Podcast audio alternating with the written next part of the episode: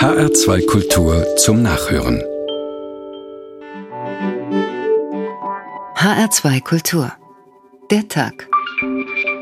Mit Claudia Sauter. Schönen guten Abend. Heute hat eine große deutsche Tageszeitung die Überschrift gewählt, Frankfurt ist ein Vorort von Rio.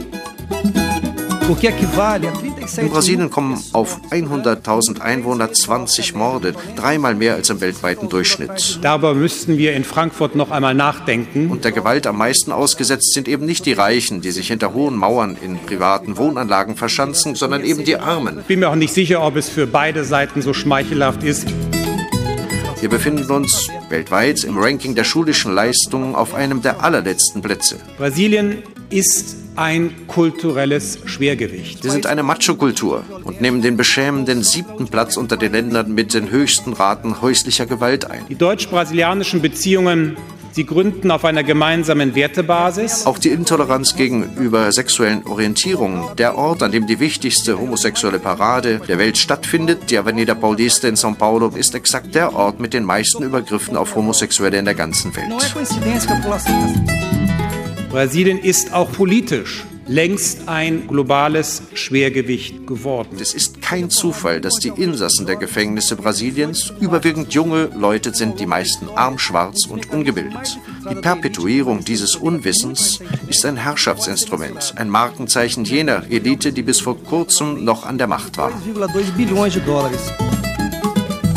Heute steht ganz zweifelsohne Ihr Land, Ihr wunderbares Land Brasilien im Mittelpunkt unserer Betrachtungen. Welch ein Kontrast. Der eine war der Bundesaußenminister und der andere Mann, den Sie eben in der Übersetzung gehört haben, ist Brasilianer, Journalist und Autor, heißt Luis Rafato und er hat gestern bei der offiziellen Eröffnungsfeier zur Buchmesse eine gewaltige Rede gehalten. Der erzählte keinen salbungsvollen Schmuh über das Land am Zuckerhut, so wie unser Außenminister, noch Außenminister. Nein, er hat den Zuckerhut auf den Boden geworfen und dem deutschen Publikum erzählt, wie viel Bitteres in dem Zucker Brasiliens steckt. Rassendiskriminierung zum Beispiel, Intoleranz, ungleiche Verteilung des Reichtums. Und am Ende bekam er donnernden Applaus. Das saß. Und wir haben verstanden, Brasilien ist anders, als wir, Touristen, Journalisten und Politiker gerne imaginieren. Es ist eben auch ein hartes Land mit harten Verteilungskämpfen. Und diese Verteilungskämpfe, die swingen nicht im Rhythmus des Bossa Nova. Aber in welchem Rhythmus swingt Brasilien? Das ist heute unser Thema. Und das könnte eine spannende Suche werden, denn wir suchen diesen Swing in den nächsten 55 Minuten nicht in Musikstudios am Zuckerhut, sondern in der Literatur Brasiliens. Schließlich ist es Gastland auf der diesjährigen Buchmesse, schließlich spricht man in Brasilien eine sehr musikalische Sprache, und glücklicherweise gibt es deutsche Übersetzerinnen, die ein exzellentes Ohr für die Musikalität des Brasilianischen haben und uns helfen, sie zu hören. Auch das ist übrigens ein hartes Gewerbe mit harten Verteilungskämpfen. Und wir beginnen mit dem Ausschnitt aus dem Roman Landschaft mit Dromedar. Das ist ein Titel, der schon mal irritiert, denn wer denkt an Dromedare, wenn wir Brasilien hören? Ich bin am südlichsten Punkt der Insel.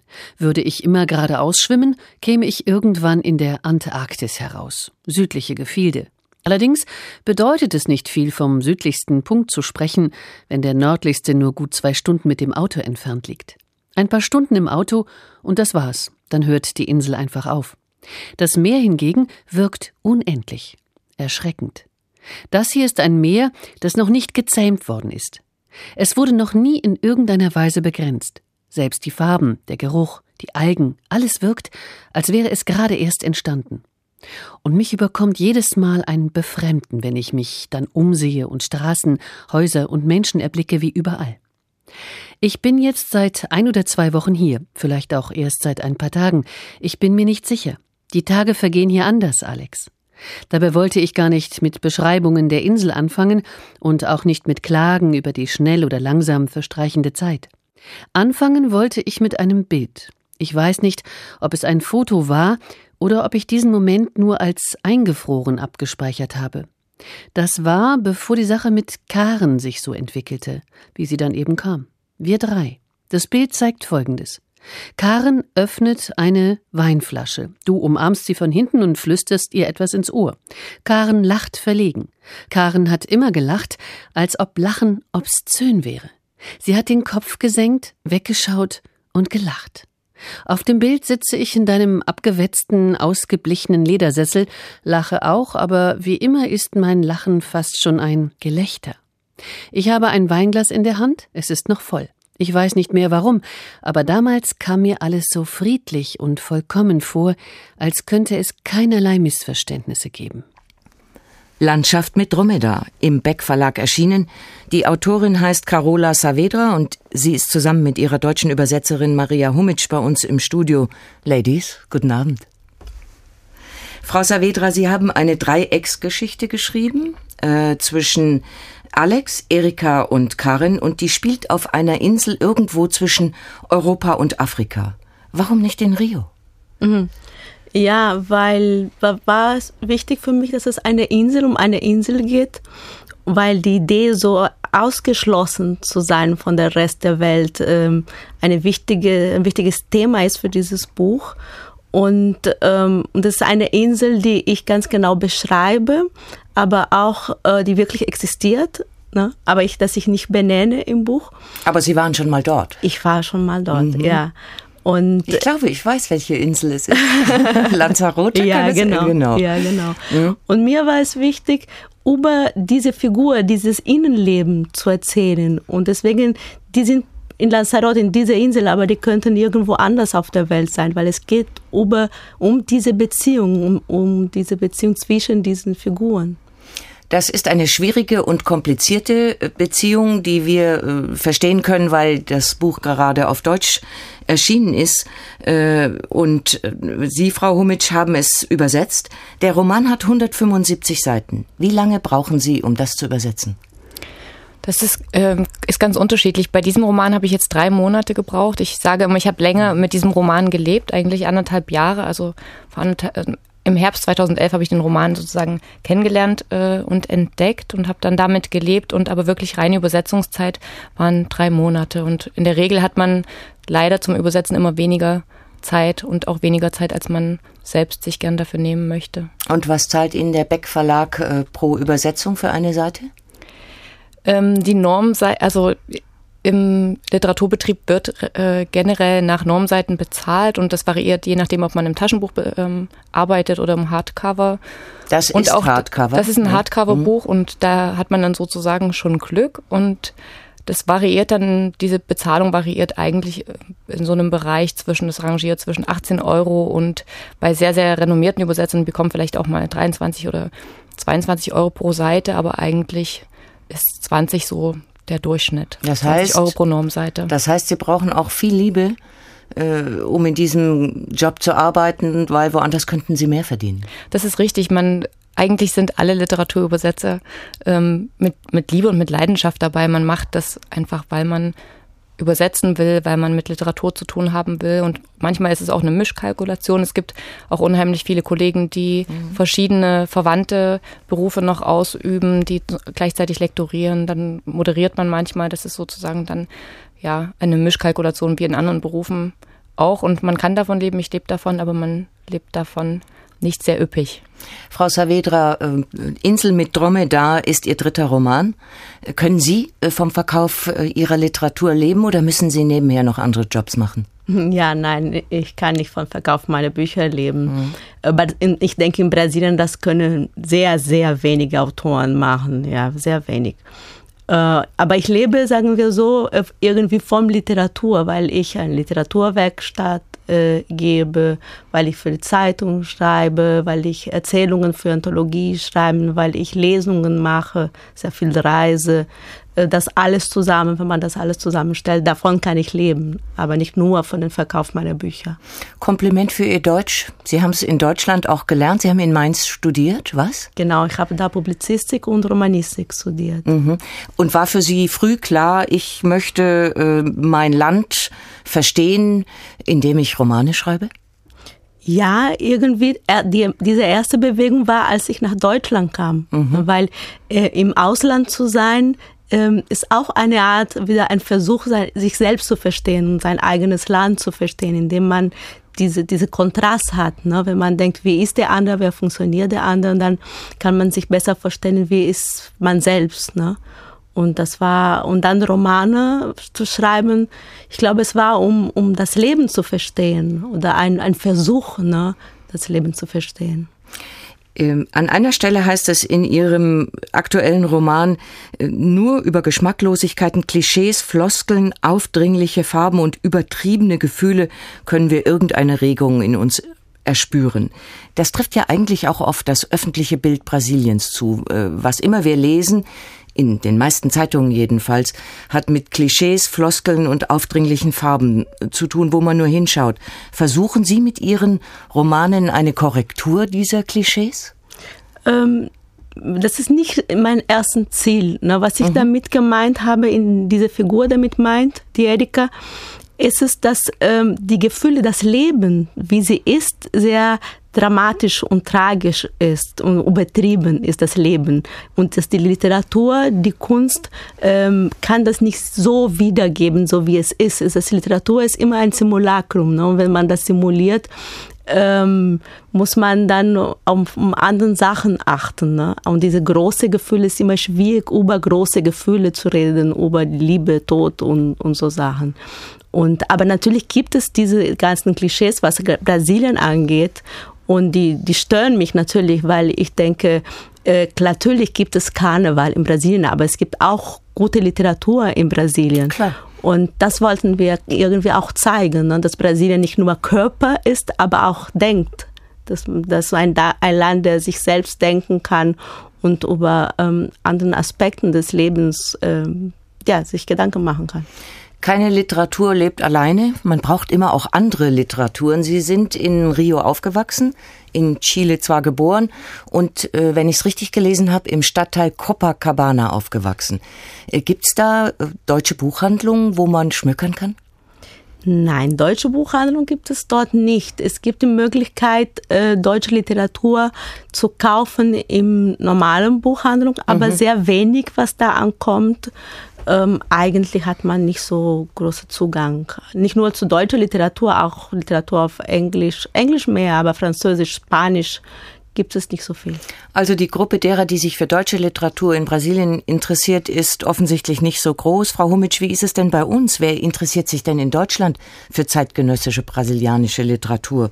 Äh, müssen Sie zum Beispiel bei Verlagen sehr antichambrieren, damit Sie überhaupt Übersetzungsaufträge bekommen?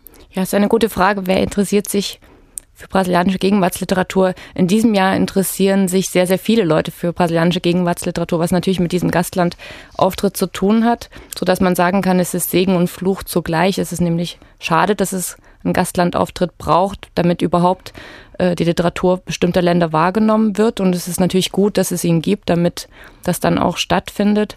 Man hat, glaube ich, noch nie so viel im deutschen Feuilleton über brasilianische Literatur lesen können wie in diesem Jahr. Und deswegen ist es gut, dass die Buchmesse Gastländer hat. Und von diesen 70 Autoren, die eingeladen sind, sind natürlich nicht alle übersetzt, aber viele derer, die übersetzt worden sind, sind zum allerersten Mal überhaupt ins Deutsche übertragen worden. Das ist natürlich ähm, eine große Sache. Es ist für mich immer noch die Frage, was am Ende davon dann bleiben wird, ob sich das vielleicht oder das mein Wunsch, dass es sich normalisiert mhm. von dem Punkt aus, dass in den letzten Jahren kaum aus dem Brasilianischen übersetzt worden ist, auch aus dem Portugiesischen, aus dem europäischen Portugiesisch nicht. Ähm, und dass sich das vielleicht nach diesem Gastlandschwerpunkt dann so ein bisschen normalisiert. Natürlich wird man die, die Zahl, die jetzt übersetzt worden ist, nicht, nicht halten können. Und für mich als Übersetzerin ist es so, dass in kleinen Sprachen, und das Portugiesische ist natürlich mit über 200 Millionen Sprechen keine kleine Sprache, wird aber in deutschen Verlagen so gehandelt, weil aus dieser Sprache recht wenig übersetzt wird, dass es ähm, die Verlage natürlich auch auf Übersetzer angewiesen sind, ähm, die Gutachten schreiben, die Bücher empfehlen. Das tun Sie auch. Das tue ich auch und mhm. werde auch immer wieder dafür äh, angefragt. Und das ist natürlich einerseits schön, weil man sich sehr stark mit dieser Literatur beschäftigen kann, weil man auch im Kleinen mitbestimmen kann, vielleicht was veröffentlicht wird. Zum Teil ist es aber auch sehr mühsam. Auch diese Gutachten werden unheimlich schlecht bezahlt. Es ist eine große und aufwendige Arbeit. Und natürlich ist man auch nur ein kleines Rad im Getriebe. Der Verlag entscheidet am Ende, was dann übersetzt wird. Aber in diesem Jahr war die Aufmerksamkeit natürlich sehr, sehr groß und ich hoffe dass ein bisschen was davon bleibt. Frau Saavedra, ähm, im Sommer gab es in Brasilien Demonstrationen. Und wenn ich sie mir angucke, dann denke ich, die haben auch für sie demonstriert, weil es nämlich um bessere Demo äh, Bildungschancen geht. Und damit gehen ja Menschen auf die Straße, äh, um, um auch lesen zu können. Und wer gut gebildet ist, kann Lust am Lesen entwickeln, im besten Fall jedenfalls. Das heißt, sie sind auch für Sie auf die Straße gegangen, damit mehr Menschen ihre Literatur in Brasilien lesen. Waren Sie auch dabei? Ja, ich war dabei. Zuerst muss ich mich dann korrigieren, weil ich habe es anders verstanden. Natürlich gibt es deutsche Literatur in Brasilien und es wird viel übersetzt. Ich habe gemeint nur, es gibt keine deutschsprachige Literatur, keine Übersetzungen mhm. werden. Ne? Aber deutsche Literatur findet man ganz normal in alle Buchhandlungen in Brasilien, nur um damit es keine Missverständnisse okay. entstehen. Und äh, ja, ich glaube, die Leute sind auf, die Straße gegangen, um äh, besser ein, für ein besseres Bildungssystem. Und natürlich, äh, man sagt, in Brasilien gibt es weniger Leser. Und das stimmt. Wir haben sehr wenige Leser, wenn man denkt, äh, eine ganze brasilianische Bevölkerung. Und das liegt natürlich, dass da äh, keine gute Bildungssystem gibt. Und, äh, und natürlich, das ist eine Folge diese, diese, diese Reihe so, dass man, wenn man gute, ein gut gebildetes Volk hat, dann kann man mehr lesen und werden, man kann auch, werden diese äh, Bücher sich besser verkaufen. Und äh, dann können Sie auch vielleicht eines Tages von Ihrer Literatur lesen, äh, leben, weil Sie einfach äh, genügend Publikum haben. Ja, das wäre toll. Ich wünsche Ihnen das. Frau Saavedra, danke, dass Sie bei uns waren. Frau Humitsch ebenso. Ich, ich wünsche Ihnen noch eine schöne Buchmesse und äh, nicht nur interessante Lesungen, sondern auch Partys. Das gehört ja hier auch dazu. Danke, dass Sie hier waren. Danke. Zuckerhut ab. Respekt vor Brasilien. H2 Kultur der Tag. Heute unsere Erkundungsreise in das fünftgrößte Land der Erde, das derzeit Gastland der Frankfurter Buchmesse ist. Wer sich mit brasilianischer Literatur näher einlässt, dem fällt irgendwann auf, die Autoren verleiben sich auf fantasievolle Art das Fremde ein, das andere das Neue, das Unbekannte. Und das kann man übrigens auch in der brasilianischen Architektur sehen und in allen anderen Künsten. Und weil das so ist, haben wir unseren Autor Ruthard Stäblein gebeten, da mal genauer hinzuschauen. Der Mix der brasilianischen Kultur, wie wird der gerührt? Wie wird der geschüttelt? Das hat er uns aufgeschrieben und eine Sprecherin lesen lassen.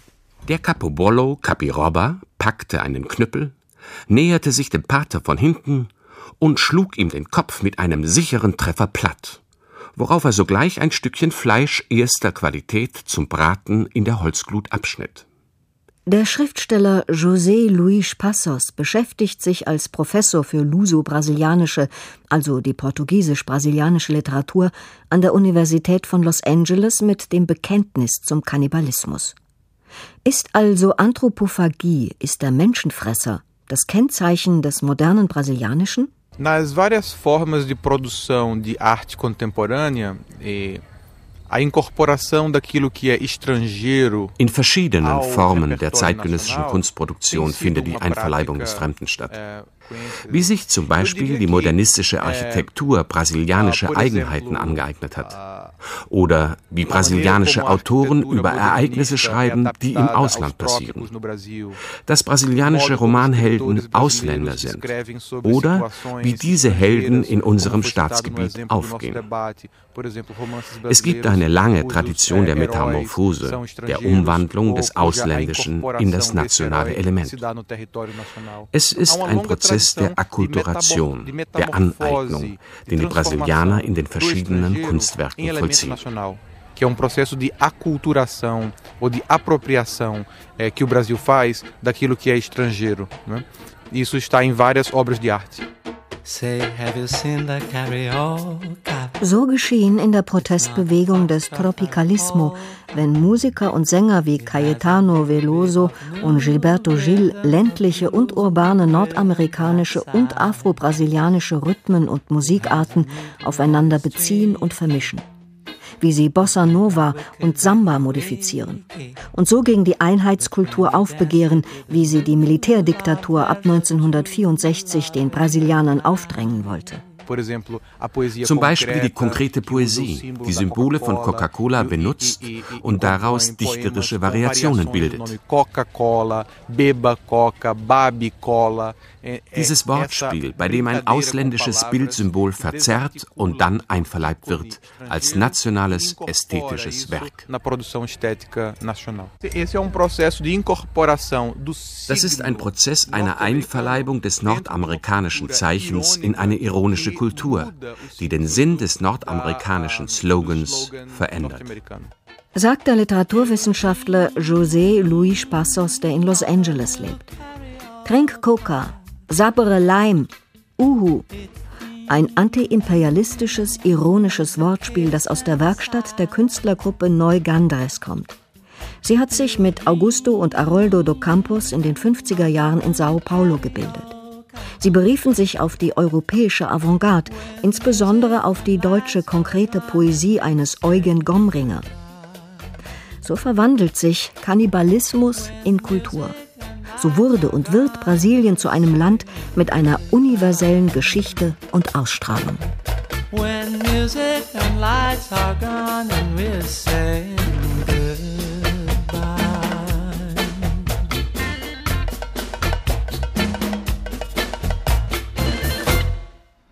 Der Mix der brasilianischen Kultur. Selbst wenn man nicht alle Zutaten erkennt, der Mix ist aufregend. Nur, wie bringt man diesen Mix nach Deutschland? Michi Straußfeld, Sie wissen das, weil Sie eine sehr erfolgreiche Literaturagentin für lateinamerikanische Romane sind. Guten Abend. Guten Abend. Danke, dass Sie in unser Studio an der Frankfurter Buchmesse gekommen ist. Wie schwer ist es, brasilianische Literatur an deutsche Verlage zu verkaufen? Surkamp hat sich ja früher stark gemacht für diese lateinamerikanische Literatur. Aber wie ist das jetzt? Das ist alles sehr viel schwieriger geworden. Genau wie der Buchmarkt schwieriger geworden ist, ähm, ist natürlich auch das Interesse an fremden Literaturen ein ganz anderes geworden. In den 80er Jahren hatten wir in Deutschland eine gute politische Berichterstattung, eine regelmäßige politische Berichterstattung über das, was in Lateinamerika geschehen ist. Da waren mehrere Korrespondenten für die Fernsehsender da. Da gab es verschiedene freie Journalisten, die für Radios gearbeitet haben. Die großen Tageszeiten hatten alle ihre eigenen Korrespondenten da. Alles das ist sehr, sehr rückläufig geworden. Man hört von Lateinamerika mal, wenn es irgendeine Krise gibt mhm. oder ein Erdbeben oder eine Überschwemmung oder eine besonders schlimme Gewalttätigkeit, dann berichten die deutschen Medien darüber. Aber das ist alles nur punktuell. Das heißt, wir wissen heute sehr, sehr viel weniger über das, was im Kontinent geschieht, als vor 20 Jahren. Und ähnlich ist es mit der Literatur. Die Literatur kann uns ja Aufschluss geben und sie gibt uns Aufschluss und sie entlarvt die Klischees und zeigt eine deutlich nuanciertere Wirklichkeit. Aber wir müssen uns darauf einlassen und die Neugier scheint etwas abgeflaut zu sein. Und das, und das spüren auch Sie, schade. Und das spüren auch Sie als Literaturagentin, wenn es nicht äh, neugierige, kundige Journalisten gibt, äh, die so viel über das Land berichten, dass Leser sagen, oh, da will ich jetzt mal Literatur lesen. Das hängt sicherlich ganz eng miteinander zusammen. Mhm. Also wenn man nur ab und zu mal irgendetwas hört und das dann aus den diversen Bereichen ist, die mit Literatur oder Kultur kaum etwas zu tun haben, ja, wo soll der Leser dann irgendwie Hintergrundwissen bekommen? Wie soll er ein Buch einordnen, wenn irgendetwas geschrieben ist, von dem er überhaupt keine Ahnung hat? Die Kraft der Literatur ist es natürlich, das Fremde uns nahe zu bringen. Und die guten Autoren und ihre großen Bücher schaffen das ja auch. Aber in unseren Zeiten, wo jetzt alles äh, medial ist und alles online, ähm, fehlt oft doch etwas Tiefe in der Berichterstattung, mhm. im Wissen über das, was nicht vor unserer Haustür geschieht. Ja, und diese Tiefe der Berichterstattung wird auch noch zurückgehen mit dem Zeitungssterben, äh, aber das ist ein anderes Thema. Äh, Sie finden ja Verlage, die die Sie dafür bewerben wollen, sich für brasilianische Literatur zu interessieren. Was erleben Sie da? Sind äh, Verlage hier äh, an Literatur interessiert, die Klischees bedient? Also Paulo Coelho zum Beispiel, der ist ja ein Erfolgsautor in Deutschland. Andere sind es nicht. Wieso? Ja, also ich möchte vielleicht klarstellen, dass ich nicht verschiedene Verlage berate. Ich habe das Jahre, jahrzehntelang für Surkamp mhm. gemacht und jetzt bin ich seit fünf Jahren bei Fischer und mhm. versuche dort okay. etwas Neues aufzubauen. Äh, Paulo Coelho ist ein Sonderfall. Ich sage immer, das ist der Albtraum der Brasilianer, weil in seinen Büchern kommt Brasilien ja überhaupt nicht vor. Und was die literarische Qualität betrifft, kann man da auch sehr unterschiedlicher Meinung sein, aber er findet seine Leser. Die brasilianischen Autoren, die hier jetzt angereist sind, die stellen uns schon ein differenziertes Bild vor. Also wir möchten natürlich ein bisschen mehr über Fußball wissen, aber nicht nur das Oberflächliche. Wir möchten auch ein bisschen mehr wissen, was ist denn nun der Samba? Woher kommt das? Woher kommt er? Wann ist er entstanden? Was sind seine Wurzeln? Was ist seine Entwicklung? Und auf diese ähm, doch etwas nuancierteren Fragen geben uns die Autoren Antwort. Und ich denke immer, keiner kann ein Land so gut erklären wie der Autor, der darin aufgewachsen ist und der es kennt. Und das soll in diesen Büchern zu uns rübergetragen werden. Deshalb bin ich sehr froh, dass wir ab und zu einen Gastlandauftritt eines lateinamerikanischen Landes haben, weil plötzlich äh, natürlich die geballte äh, Sammlung von vernachlässigten Themen zu uns kommt und dann fangen wir an, uns etwas mehr damit zu beschäftigen und stellen fest, meine Güte, nee, das ist ja alles ganz anders als das, was ich vorher wusste. Michi Straußfeld, vielen Dank, dass Sie sich während dieser Buchmesse Zeit für uns genommen haben.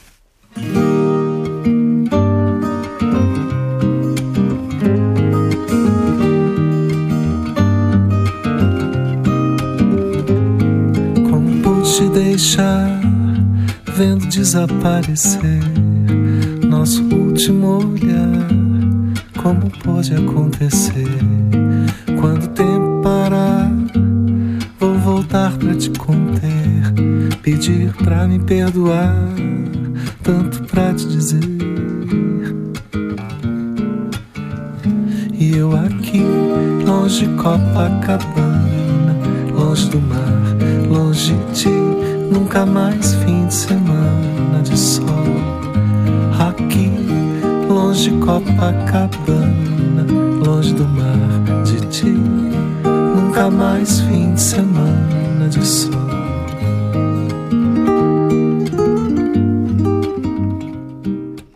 Und das musste natürlich in einer Sendung über brasilianische Literatur auch schon mal kurz sein. Wenn sich Musiker nach der Copacabana sehen, dann dürfen wir uns das auch einen Augenblick erlauben. Und Luft holen für einen genaueren Rundgang durch dieses Stadtviertel in Rio zusammen mit dem Kollegen Ruthard Stäblein. Der hat sich mit der Geschichte von Copacabana beschäftigt und ein Feature darüber geschrieben. Der Historiker David Danilo Bartelt lebt seit drei Jahren in Rio. Er hat eine Biografie des Sehnsuchtsortes verfasst, kennt den Strand mit all seinen Geschichten und kennt auch die historischen Zusammenhänge. Wir treffen uns zum Lokaltermin. Heute ist Copacabana für viele ein dekadentes Viertel. Dekadent gemessen an der Größe, dem Glanz, dem Glamour, den Copacabana einmal hatte und auch der herausragenden Bedeutung für die Stadt, äh, für das Land und auch für den Ruf des Landes im Ausland. Dennoch zehrt Copacabana nach wie vor von seinem Mythos und man kann auch sagen, dass seine Bevölkerung, die heute hier lebt, die sehr gemischt ist, heutzutage und nicht mehr die Aristokratie, wie das damals hieß, der 20er Jahre, dass diese Bevölkerung diesen Mythos auch neu und auf eigene Weise mit Leben füllt. Heute leben etwa 300.000 Menschen in diesem Stadtteil, dem Viertel Copacabana. Die ältesten Favelas von Rio grenzen direkt daran. An beiden Enden des Strandes von Copacabana stehen Militärforts. Während wir im Juni 2013 am Strand von Copacabana entlanglaufen, finden im Stadtzentrum Demonstrationen statt. Anfangs demonstrierten die Brasilianer gegen Fahrpreiserhöhungen.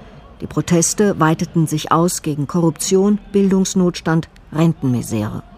Angefacht durch den Einsatz der Polizei. Ja, diese Polizei ist eine Militärpolizei. Das ist schon mal ein wesentliches Programm. Das heißt, sie ist militärisch organisiert und gerade in Rio in dieser jetzigen Form ganz wesentlich tatsächlich entstanden während zweier Diktaturperioden, nämlich in den späten 30er und 40er Jahren unter Getulio Vargas und dann 64 bis in die frühen 80er unter der brasilianischen Militärdiktatur.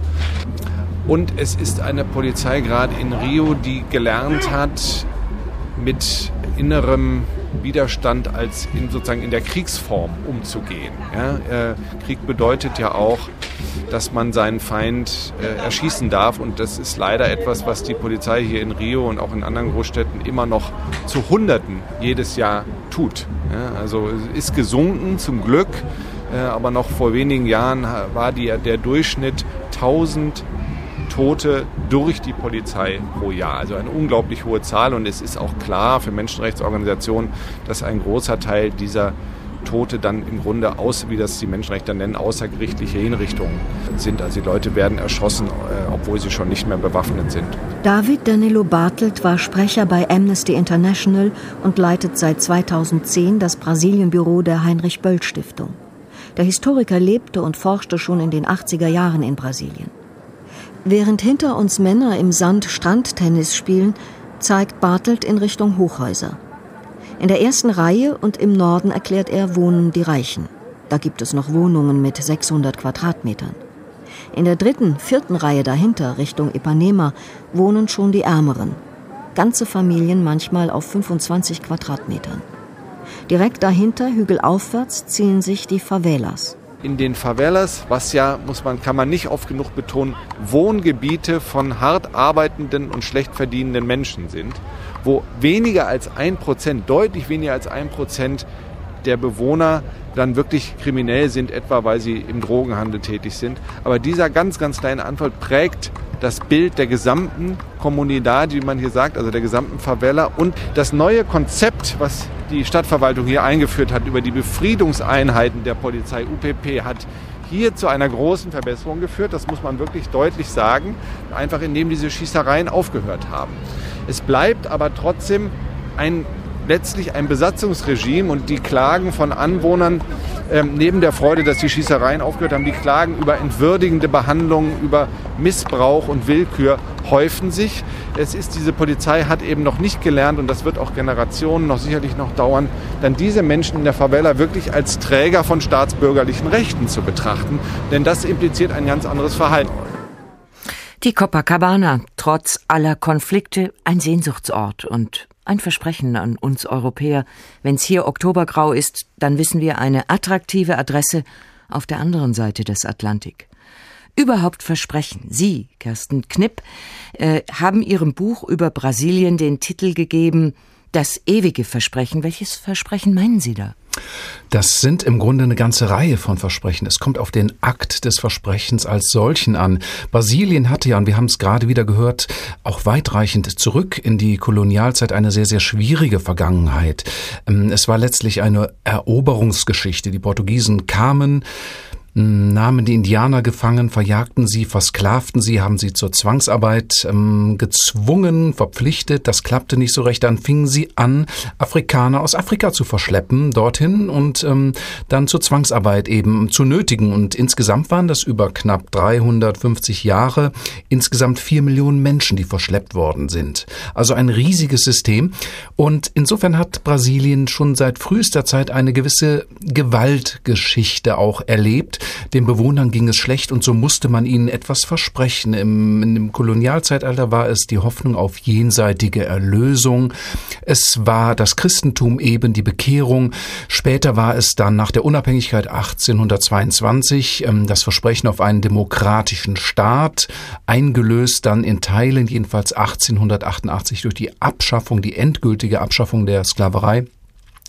Später gab es im 20. Jahrhundert dann ähm, noch größere Hoffnung eben auf ein gutes ethnisches Miteinander der drei Ethnien, also die Europäer, die Afrikaner und die Indigenen. Später die Militärdiktatur, die Hoffnung, irgendwann ein Versprechen darauf.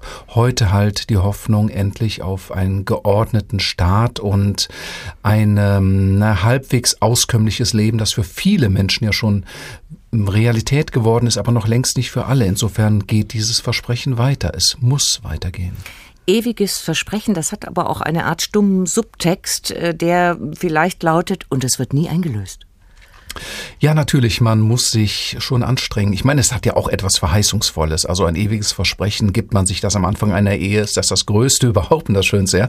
Aber natürlich, äh, es hat auch etwas ähm, von einer Utopie. Und Utopien lassen sich ja niemals verwirklichen. Das ist ja das Kennzeichen von Utopien. Insofern ist es eine ständige Aufholjagd, Jagd, ähm, ähm, Hase und Igel, diese, dieses Gleichnis passt da. Aber ich meine, das ist dann letztlich nicht nur ein brasilianisches Problem, sondern weltweit weltweit, dass man versucht, Ideale ähm, auf Erden äh, runterzuholen und das klappt immer nur bedingt bestenfalls. Also, das Versprechen einer besseren Zukunft, die liegt, das haben wir verstanden, nicht in Bossa Nova, sondern in sozialer Gerechtigkeit. Auf Ihren Reisen in Brasilien und Ihren Gesprächen haben Sie daraus gefunden, ob man sich dort auch an dem alten Wohlfahrtsmodell Europa orientiert? Ja, schon. Ähm, ich meine, das hat ja auch die Politik der letzten zwei, zweieinhalb Jahrzehnte gezeigt. Lula, die Präsidentschaft Lula hat ja damit begonnen, große Sozialprogramme, Bolsa Familia etwa für, gerade für die unteren Einkommensschichten einzurichten, also gerade die, die in den Favelas leben und in deren Umfeld und die hart arbeiten, wie es eben gesagt wurde, aber eben doch nicht auskommen, die also wirklich jeden, jeden äh, Real oder jeden ähm, jedes, jede Münze brauchen können eigentlich, um, um uh, über die Runden zu kommen. Und wenn man diese Familien stützt, dann kann man natürlich ähm, sehr viel Hilfe leisten, Hilfe zur Selbsthilfe, die dann irgendwann so die Hoffnung und so auch die teils belegte Hoffnung eben äh, umschlägt in ein eigenständiges Leben, in dem man sich eigenständig finanzieren kann. Auch ein großes Bildungsprogramm gehört natürlich dazu. Das sind alles Dinge, die gewünscht werden, ähm, die auch teils umgesetzt werden. Und da schaut man natürlich schon auf Europa als die Gegend, in der der Sozial- und Wohlfahrtsstaat ja seine Heimat hat. Gibt es in Brasilien eigentlich noch Bindungen an Portugal, an das europäische Land, das Brasilien im 16. Jahrhundert kolonisiert hat? Ja, also natürlich gemeinsam, die große Gemeinsamkeit ist natürlich die Sprache bis heute, wobei sich das brasilianische mhm. Portugiesisch schon natürlich unterscheidet von dem in Portugal gesprochen. Es ist teilweise schwierig, einander zu verstehen. Äh, ansonsten, nein, ich glaube, also es hat irgendwann auch umgeschlagen, als man nach der Unabhängigkeit und den Jahren danach zeigte sich, dass Portugal eben doch ein vergleichsweise kleines Land ist, das seit den großen, großen Eroberungsjahren natürlich auch einen erheblichen Niedergang zu verzeichnen hat. Und wenn man jetzt hinschaut, ist es ja ganz kurios, los. Jetzt derzeit in diesen Jahren wandern Portugiesen aus, auch eben nach Brasilien, um dort Arbeit zu finden. Portugal ist ja ähm, pleite, ein Opfer ähm, einer schwierigen Geldpolitik. Also einst Kolonialherren, heute Arbeitssuchende. So können sich die Verhältnisse ändern. Ganz genau, so ist es. Kersten Knipp, Autor des Buches Das ewige Versprechen. Vielen Dank.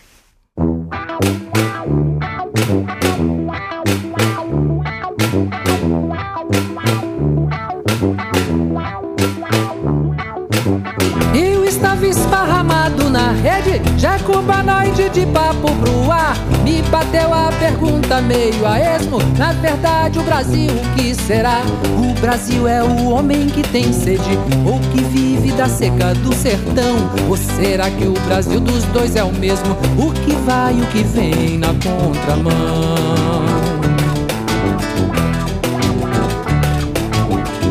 Brasil é um caboclo sem dinheiro, procurando o doutor em algum lugar. Ou será o professor Darcy Ribeiro que fugiu do hospital pra se tratar?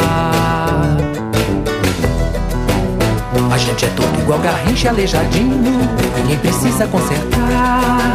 Se não der certo, a gente se virar sozinho, de certo então nada vai dar. A gente é todo igual garrincha aleijadinho, ninguém precisa consertar. Certo, a gente se virar sozinho, de certo então nada vai dar.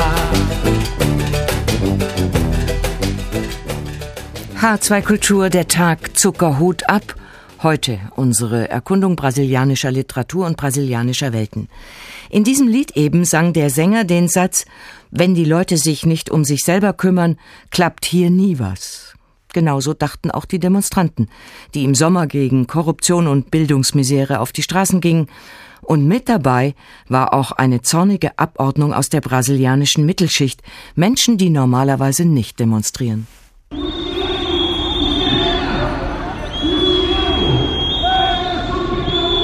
Seit Juni 2013 geht diese Mittelklasse auf die Straße, protestiert gegen die Fahrpreiserhöhungen, gegen Bildungsnotstand und gegen die Korruption.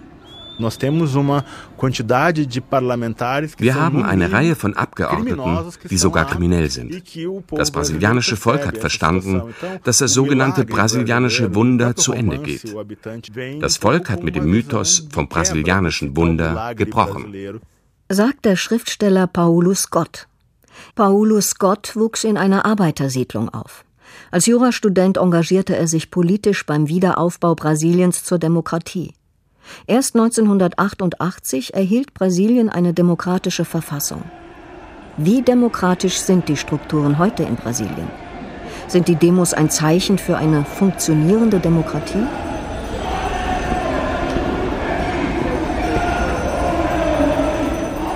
Staatspräsidentin Dilma Rousseff merkte erst gar nicht, was sich da abspielt, ging dann aber auf die Forderungen der Demonstranten ein. Fahrpreiserhöhungen wurden zurückgenommen, die Verfolgung von Korruption rechtlich erleichtert.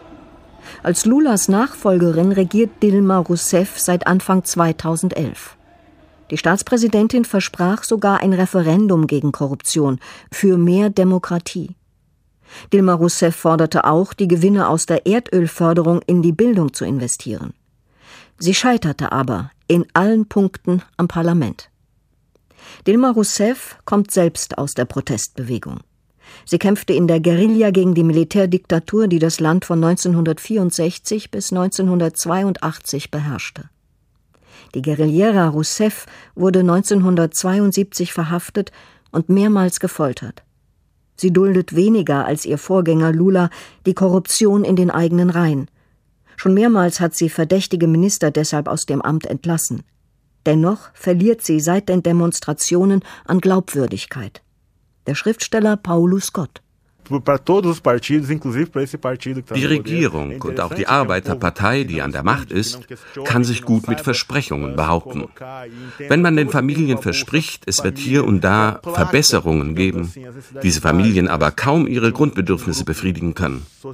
Wenn man verspricht, dass alles gut wird und dass es Brasilien sehr gut geht, dass man sich das eine oder andere kaufen kann, dann glaubt man schon, es sei das Paradies. Aber es ist nicht das Paradies paraíso, mas não é o paraíso. Sagt Paulo Scott. Brasilien gehört nach wie vor zu den Ländern mit den stärksten Unterschieden bei der Verteilung der Einkommen. Die reichsten 20 Prozent verdienen über 60 Prozent. Die ärmsten 20 Prozent nicht einmal 5 Prozent aller Einkommen. Ganz zu schweigen von den Vermögen, die in Brasilien gerne verschwiegen werden. Der Schriftsteller Luis Rufato mit seiner Sicht auf die Statistik. Nós somos o sétimo país que tem o maior número de, de, de assassinatos de mulheres. É o, é o segundo país que tem o pior nível de. Wir stehen an siebter Stelle in der Welt, was den Mord an Frauen betrifft. Wir haben das zweitschlechteste Bildungssystem der Welt. Wir haben ein Gesundheitssystem, das bankrott ist. Die öffentliche Sicherheit ist desaströs. Für die Mittelklasse, aber noch schlechter für die Peripherie, die Außenbezirke. Wir sind eines der Länder mit den meisten Millionären in der Welt. Die Demonstranten haben im Sommer also in den großen brasilianischen Städten bessere Bildungschancen gefordert. Und einer, der das im Kopf in jeder Hinsicht unterstützt, ist der deutsche Germanist Hans-Ulrich Gumbrecht, der in Kalifornien an der Nobel-Universität Stanford lehrt und regelmäßig auch Vorlesungen in Brasilien hält. Herr Gumbrecht, gibt es überhaupt bei Ihnen an Ihrer Edeluniversität brasilianische Studenten? Ja, ziemlich viele. Und äh, sind unter diesen Studenten auch äh, Afro-Brasilianer, also schwarze Studenten? Ja, also ganz bestimmt statistisch gesehen, aber ich, äh, von denen, mit denen ich zusammenarbeite, sind keine Afro-Brasilianer. Wie erklären Sie sich das? Ich meine, ich weiß, worauf Sie hinaus wollen. Das äh, Afro-Brasilianer wenig repräsentiert sind an brasilianischen Universitäten. Und schon gar in Stanford. Und äh, dass sozusagen diese zweite Selektionsstufe, dass die nicht nach Stanford kommen, äh, dagegen kann ich, äh, also ich hätte ja sagen können, es gibt ganz viele hier, hätten sie nicht nachprüfen können. Aber es ist so, also möglicherweise äh, zeigt sich da eine Selektion, die gegen Afro-Brasilianer wirkt. Professor Gumbrecht, kein einziger Brasilianer hat bislang einen Nobelpreis verliehen bekommen. Was verrät diese Tatsache über das Bildungssystem in Brasilien? Werden dort Forschung und Lehre nicht genug geschätzt und gefördert? Naja, das ist erstmal die Frage, wo man Nobelpreise gewinnen kann. Ja, also Sie können ja als Geisteswissenschaftler oder als Philosoph unendlich gut sein und trotzdem keinen Nobelpreis gewinnen. Das heißt, eigentlich fast alle Gebiete, wo man Nobelpreis gewinnen kann, oder ich denke alle Gebiete, wo man Nobelpreis gewinnen kann, außer Literatur, Friedensnobelpreis, mhm. sind Gebiete, die langfristig strukturelle Investitionen voraussetzen und sozusagen auch eine langfristige Entwicklung einer Forschungskultur voraussetzen. Und die ist in Südamerika sicher nicht gegeben. Ich weiß überhaupt nicht, ob irgendein anderer Südamerikaner je einen Nobelpreis gewonnen hat. Ich bin aber ganz sicher, aber das spricht auch in ihrem Sinn, dass Brasilianer, die unter anderen strukturellen Bedingungen gearbeitet haben, also zum Beispiel in den USA oder in Europa wahrscheinlich an Nobelpreisen beteiligt gewesen sind. In der gestrigen Eröffnung zur Frankfurter Buchmesse, wo Brasilien ja Gastland ist, mhm. da kritisierte einer der brasilianischen Redner, dass 75 Prozent des Reichtums seines Landes in den Händen von 10 Prozent der weißen Bevölkerung sei. Äh, muss man daraus schließen, dass die Bildung in Brasilien genauso ungleich verteilt ist äh, und im Besitz von Weißen überwiegend ist? Also ich denke erstmal, die Prämisse ist falsch und sehr unbrasilianisch, weil wenn Sie je längere Zeit im Land waren, machen Sie die Erfahrung, dass die Trennung zwischen Schwarzen und Weißen in Brasilien schwer zu machen ist und das hat historische Gründe, äh, die sozusagen ins brasilianische 19. Jahrhundert gehören. Also ich denke, es gibt äh, Afro-Brasilianer, die relativ gut gestellt sind und es gibt weiße Brasilianer, die in Favelas leben. Ich denke, das Weiß und Schwarz ist nicht so.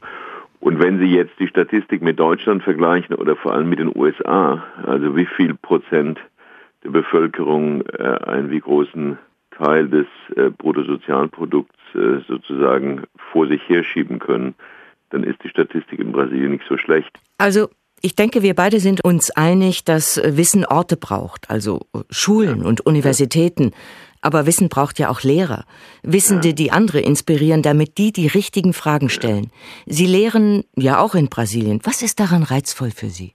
Ich wollte eines noch äh, zwischendurch gesagt haben. Also ich glaube, um das mal als Provokation zu formulieren, dass das brasilianische Universitätssystem, und es ist ja tatsächlich im Wesentlichen ein Universitätssystem, es sind im Wesentlichen staatliche Universitäten, also ganz ähnlich wie in Deutschland, dem deutschen System eigentlich sehr ähnelt. Es gibt unter den sogenannten brasilianischen Bundesuniversitäten, also in meiner Erfahrung nur ganz wenige, eigentlich eigentlich keine, die wirklich schlecht ist.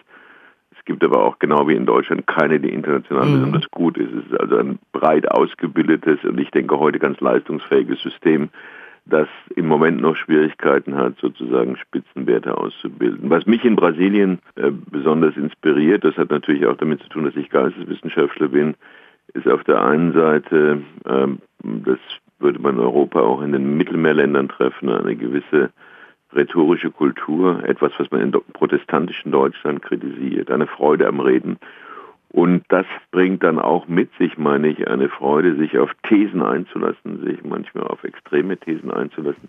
Und ich denke, ich gibt einen Begriff, den ich da ganz gerne habe, vom riskanten Denken, dass das im Geisteswissenschaften inspirierend und produktiv ist. Wie sich das in Naturwissenschaften auswirkt, ist für mich schwer zu sagen. Aber äh, ich komme eigentlich und ich habe seit 1977 tatsächlich jedes Jahr in Brasilien unterrichtet, also nicht regelmäßig an einer Uni, es hat sich immer so herausgestellt. Ich komme nie aus Brasilien zurück, ohne nicht etwas Neues gelernt zu haben, sondern ohne durch den Kontakt mit brasilianischen Studenten, vor allem aber auch Kollegen, auf neue Ideen und manchmal für mich also Ideen des Durchbruchs gekommen zu sein. Das heißt, brasilianische Studenten äh, stellen womöglich andere Fragen als kalifornische an der Elite-Universität Stanford? Ich meine, ich habe nichts gegen unsere Studenten, deswegen bin ich in Stanford, die sind sehr gut. Aber die Bereitschaft, sich auf etwas einzulassen, also wie man auf Englisch sagen würde, to play along with, mal sehen, was sich da experimentell rausstellt, die ist in Brasilien in meiner Erfahrung sicher sehr stark. Es ist, ich meine, es ist ein riesiges Land. Südbrasilien, das etwas europäischer ist, anders als in Nordbrasilien. Aber diese Bereitschaft besteht immer, also so mitzuspielen, meine ich. Nicht, nicht mitzuspielen, weil ich das jetzt sage man folgt dem Professor, sondern gerade wenn man provokant ist, sehen, dass man auszuprobieren. Während meine Erfahrung, also vor allem in, in Deutschland ist, meine Frau bezeichnet warum sind deutsche Akademiker so pampig? Die wollen eigentlich immer beweisen, dass man eigentlich schon die wichtigste Sekundärliteratur nicht gelesen hat und dass man doch das, was man sagt, überhaupt nicht sagen kann. Also diese Bereitschaft, erstmal mitzugehen, nicht dem Professor zu folgen, aber dem Experiment zu folgen die ist in Brasilien, meine ich, äh, sehr stark entwickelt und stärker auch als in Stanford. Das klingt gut. Das heißt, ja. die swingen im Kopf? Ja, genau. So. Das, ist, das ist eine gute Metapher. Also, also besser als swing würde man sagen Samba im Kopf. Hans-Ulrich Gumbrecht war das. Vielen Dank für das Gespräch.